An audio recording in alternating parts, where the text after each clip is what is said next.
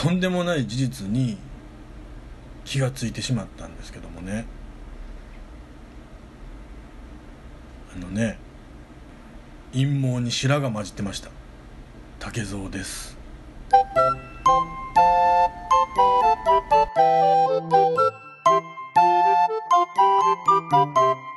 はい今日も始まりました。竹蔵の秘密の話の第60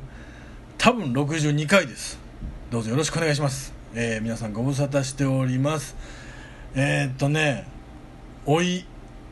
を感じてしまいましたよ。私もとうとう。うん。あの少々のことはあ笑ってごまかせましたけどね。やれ胃がもたれるだの。やれ肩こりが治らないだの。単語が出てこないとかね。それぐらいはねあの多少のことはね笑って見過ごせましたけどね。こればっかりはちょっと私もへこみましたね。うん。老いを感じざるを得ないし衝撃衝衝撃な事実でしたね。はい。まあそんなことで、えー皆さんご無沙汰しております。まああのーそれでねあのー全然喋ってない期間がいっぱいあったにもかかわらず大した出来事がなくてね出来事がなさすぎて、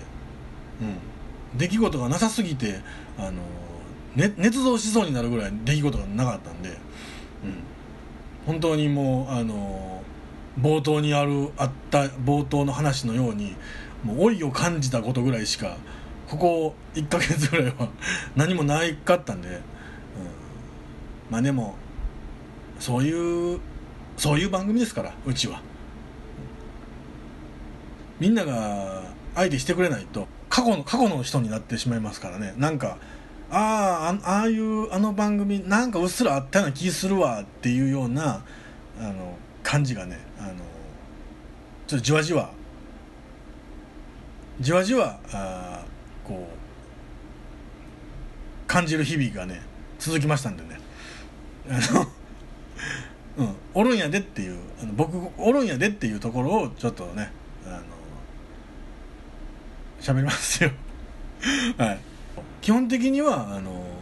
小判ザメポッドキャストなんでここは。あの有有名な人なり話題の人の顎の下につけて、えーおこぼれをもらううポッドキャスト番組ですからかわいそうやなって思ったらあの絡んでもらって構いませんので。ね。あの待ってます。まあ本当に、えーもう何回も前からねこう環境が変わっただあのなんだあの忙しいだなんだってって言ってきましたけどねまあぼちぼちちょっと落ち着きつつあるんでね、まあ、ちょっとだけねある場所では喋ったので、えーまあ、ご存知の方もまあいると思いますけども、まあ、まあこの度、えー私竹蔵会社を立ち上げまして、えー代表取締役となってございます。はい。周りがねあんまり変わらないもんですからね。あのそんなに扱いも変わらないんですけどね、うん、ちょっと名刺が変わったぐらいの肩書きがちょっとねあの変わったぐらいのもんであんまりやること変わってないんですけどもまあちょっとした責任が、うん、ずしっとのしかかってきたこの何ヶ月かなんですけどもやっぱり立場が変わるとこう物言いも変わってくるというかねあのこれはあの偉そぶるわけでも何でもなくてやっぱり一応こう組織の頭として、まあ、存在するわけなんでそれなりにねあの今までとやっぱりちょっと扱いを変えてもらわないいけないし自分も変わらないと、いつまでもやっぱり従業員感覚というかサラリーマン感覚ではおられないので、うん、その辺の威厳というか、うん、やっぱりねその、うん、一見バカバカしいことなんですけどやっぱそこのね線引きというのはしっかりしておかないと、うん、あの後々やりにくいんちゃうかなっていうふうには思ったんですけどもこれねあのー、まあ、実際今前前の会社というか引き続き、まあ、後輩があ、まあ、僕の会社の従業員に、まあ、スライドしてきたわけですけども関係自体はね実質変わらないんですよねその距離感というか、まあ、今まで通りな感じになっちゃうんでどうしても。うん、ででも明らかに違うのは僕が雇用主で僕からあ、まあ、お給料が発生してるという、まあ、この一番でかい部分がやっぱあるわけですよ。うん、今まではこう先輩後輩として許されてきた部分とこれからはそうでない部分がやっぱ出てきますね。うん、でそれをねあの教えるのが非常に難しい。うん、なんかねこう当たり前のことを言わないといけない。うん、これねほん本当にしょうもないことなんですけどもあのねあのこれちょっとちょっと古いタイプの人間やと思われるのもなんなんですけどもほ本当にこれ一例ちっちゃいちっちゃいちっちゃい一例ですけども例えばお客さんが来た時にお茶を出すのは誰なのかっていう本当にちっちゃい話ですよ。うん、でまあ別にちっちゃい会社ですから僕が出してもいいわけですよ。うん、で関係も今まで通りの関係昔からの関係の人がお客さんとして来てるわけですからそんなにねあの今から俺が社長やでみたいなことはまあしないですけどもやっぱりちょっとねそのお茶ぐらいはね後輩がまあ従業員としてこう出してくれてもいいじゃないですか。ただねそれを説明するのが難しい。ってすごい思うんですよね。なんかこう今更。そんなことは分かってて当然というか立場が変わるんだからねそれはいいじゃないですか。そのうん。従業員として振る舞ってくれた。ら全然。いいんですけどもうん。じゃあそれを何て言うっていう。いやあの君ね、えー、俺も言うても社長やと。ここのお頭やと。棟梁やと。主なんやから。僕がお茶出すわけにいかんやろ。っていうのも人間がちっちゃい感じがするじゃないですか。うん。あのその人間がちっちゃいから言いたくないとか言うんじゃないんですけど僕ねちょっと考えてみたんですよね。なんでそれが言えないのかって。まあ実際よう言わなかったんで今まで通りなんですけどね、うん、なんで言えないんやろなって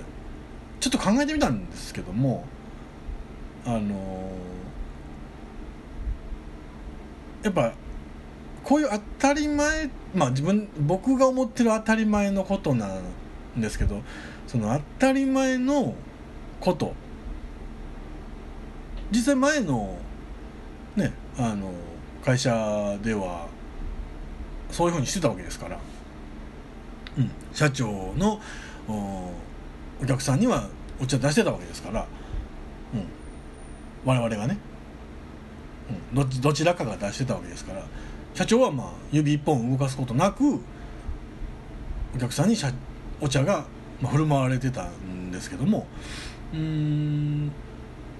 それをねこう説明しようとするとこう今更すぎて当たり前すぎてなんかすごい恥ずかしいというか恥ずかしくなってしまったんですね。うん。もうあのそんなことを口に出すことすら恥ずかしいと、うん、当たり前すぎて。さあどうするってなるともうもごもごもごですよ、うん、だからまあねその最初に一発ガーンとかましといた方が良かったんかも分かりませんけどもなんとなくね腰の低い肩身の狭い代表取締役でやっていくことになりそうですよ。ね。まあそう言いながら、まあ、デザイン事務所としてデザイン事務所社長として頑張っていきますよ、まああのこの番組を聞いてくれてる人のお仕事はあの受け付けませんけどね。あの ねやっぱり恥ずかしいから、ただあのうちの事務所にあの遊びに来てくれる人大歓迎ですよ、うん、なんならなんならゲストとして来てくれても大丈夫なんで。お仕事終わったあと8時以降ぐらい夜の8時以降ぐらいやったら多分大丈夫なんちゃいますかね。事前にご連絡いただければ。うん。あのー、大阪にお越しの際は。大阪にお越しの際はあ大阪天満宮を見物した折には我が社へどうぞお越しくださいませ、まあ、男性の方は、まあ、菓子折りの一つでも持って、えー、女性の方はあ水着で我が社へ訪れてくれましたらね。全然大丈夫なんでお気軽にお気軽水着でお越しくださいませ。まあほんまに うん。そんなぐらいなんでいつものねあの久しぶりにあのコーナーにあのコーナーを始めようじゃありませんか。ね。この名台詞はここで使えはい。そう。今回の名台詞久しぶりなんですけども。えっとね今回漫画です。えー、もう今やいろんなところでイベントがね USJ のアトラクションにももうなったんですか？ユニバーサル・スタジオ・ジャパンのアトラクションにもなったんですかね。えっ、ー、となんか脱出ゲームとかにもなってるような話をなんかで聞いたことありますけど「ジョジョの奇妙な冒険」です、うん、まあ僕はあの連載当初からオンタイムで少年「週刊少年ジャンプ」で読んでたぐらいの人間なんですけどもあの当時はやっぱり北斗の拳とかが、まあ、前世というかもう「筋肉マン」とかね「ドラゴンボール」もやってたんですかね。うん。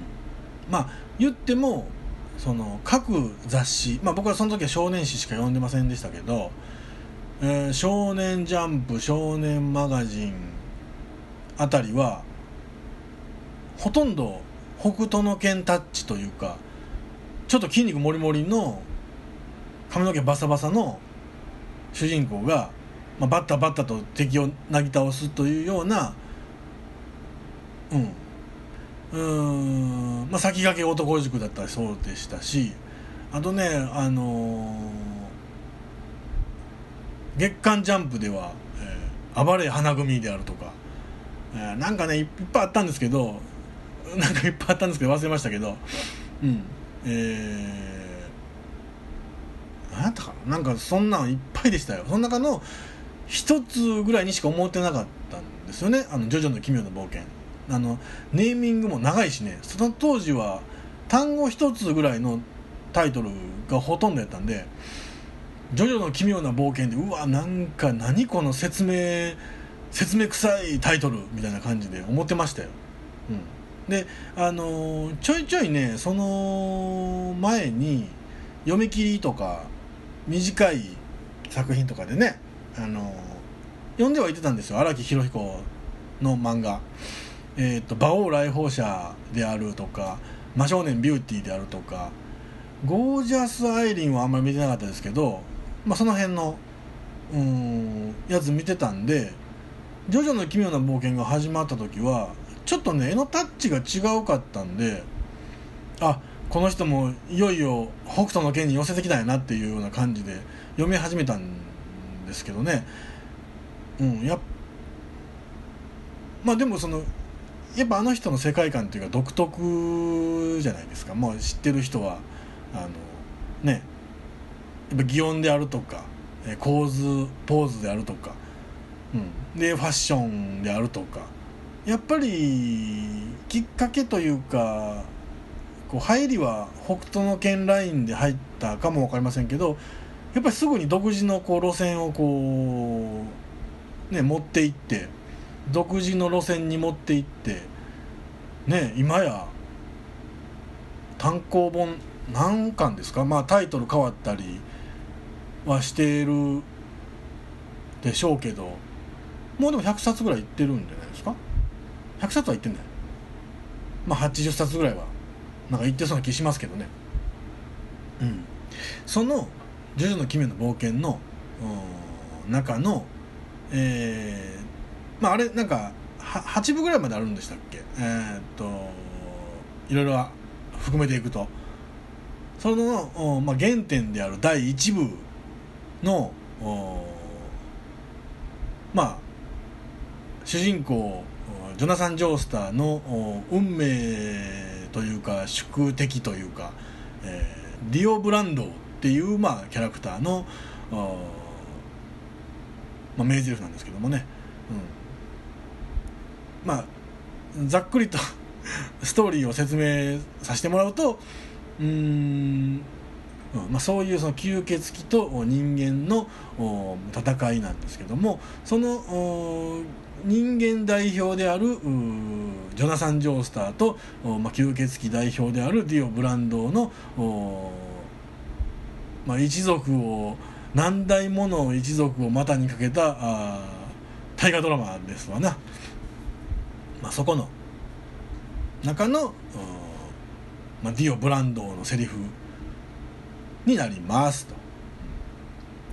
あのー、うちもね娘がねいよいよ、まあ、5歳次6歳になるんですけども言い出しましたよね「あの、えー、父ちゃん任天堂スイッチが欲しい」って。いつか来るなと思ってましたけどもいよいよ来てしまうんですよねその日がね、うん、ただまあね皆さん世間でこう騒がれてる通り任天堂スイッチってどこにも今売ってないんですよね。なんかあの運よく手に入れれる人は少数いてるみたいですけどあのー、うん。僕もねお父さんとしてねやっぱりお父さんはすごいんだぞと任天堂スイッチぐらいちょちょいのちょいで、えー、手に入れることができるんだぞっていう姿を見せたいんですけどもあの、あれなんでしょうね。あのネットとかでネットショッピングとかであのみんな情報が流れるでしょ？あの何時何分に、えー、売ってましたみたいな。うん。大体だから僕が見終わった後とか見る前ぐらいの30分前後でその情報がなんか出て僕が見る頃には売り切れてるんですよね、うん、でも出ない売ってないんですよだから変えてないんですよ、というようにあの、皆さんも欲しくても買えない商品であるとか欲しくても手に入れられないものってねあのあると思うんですよね。うん、それがまあうちにかうちの場合はまあ任天堂スイッチでしたしうん。まあね。他ある人にとっては車かも分かりませんしえーマイホームかもわからないと、うん、恋人かもわからないし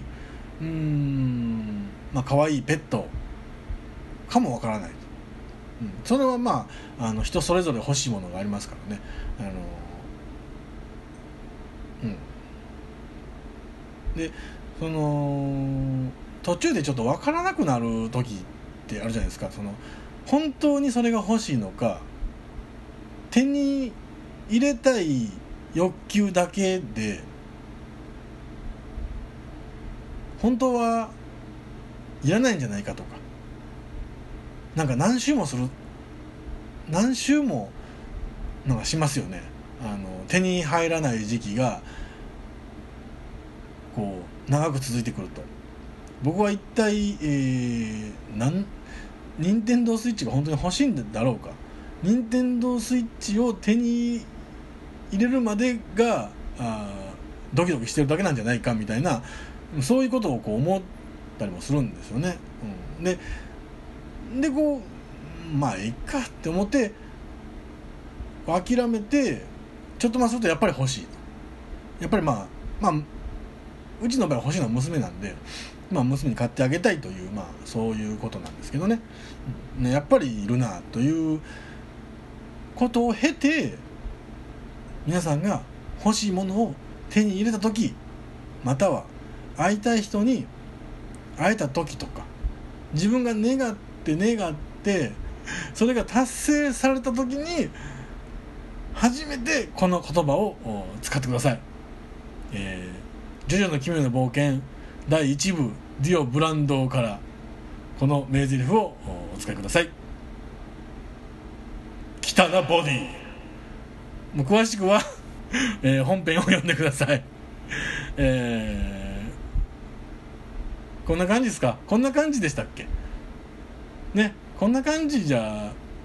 ありませんでしたっけ？僕のボディは届きましたでしょうか？さよなら。